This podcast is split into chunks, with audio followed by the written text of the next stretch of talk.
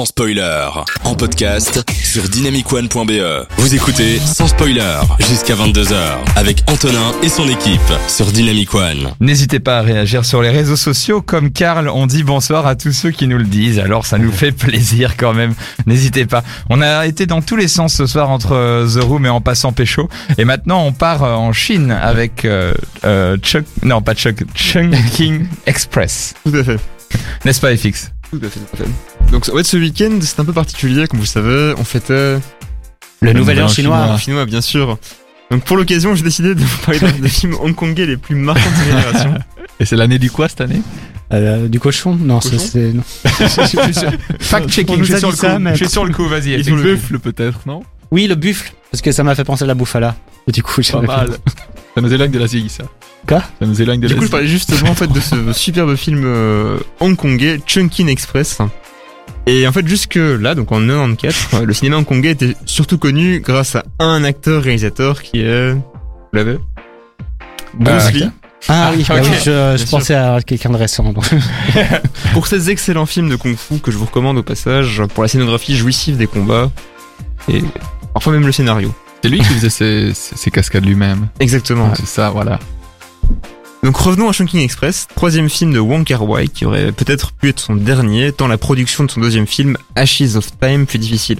Par la suite, il réalisera également l'excellent et mélancolique In the Mood for Love, dont je vous conseille la bande originale, qui est très très bonne, ainsi que The Grandmaster, le récit de, de la vie du maître de Bruce Lee, Ip Man, Super ce film. Et donc Chunkin Express, sorti en 94, fut le premier succès critique international de Wong Kar Wai. Euh, mais du coup, en fait, ce nom, Chunkin Express, qu'est-ce que ça veut dire? Bah, ça renvoie en fait à deux lieux précis de Hong Kong qui correspondent aux deux histoires que raconte le film. Chunkin est un bâtiment au centre d'un quartier multiculturel et particulièrement bouillonnant de vie, et donc une métaphore de Hong Kong en général. Et on suivra donc l'histoire d'un jeune flic qui vient de se faire larguer par sa copine juste avant son anniversaire, et de sa rencontre avec une mystérieuse agent secrète.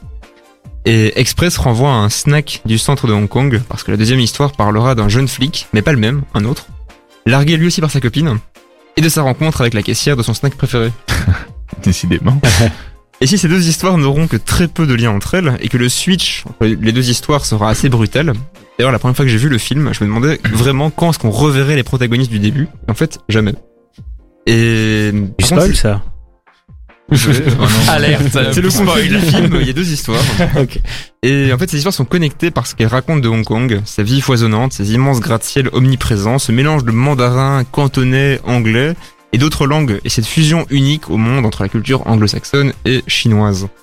Et en soi, les deux histoires n'ont pas beaucoup d'intérêt si on regarde juste le script. Car le principal intérêt du film, et ce qui a fait d'ailleurs sa reconnaissance avec le temps, c'est son esthétique vraiment unique. Le film s'ouvre d'ailleurs sur une scène très marquée par ça, une course-poursuite en slow motion avec un abus total de flou. Wow.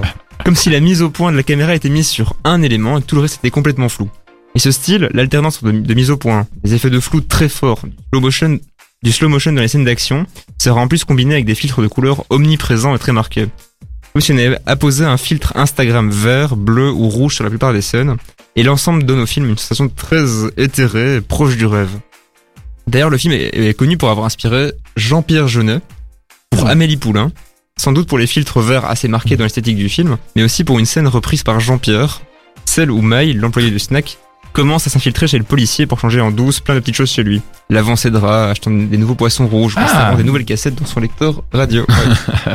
le tout avec énormément de scènes sans dialogue, accompagné d'une musique pour poser une ambiance, et le film est aussi l'une des inspirations du réalisateur Barry Jenkins, connu pour son excellent film oscarisé Moonlight. Ah oui. Il y a Ah oui. 3 ans. Mhm.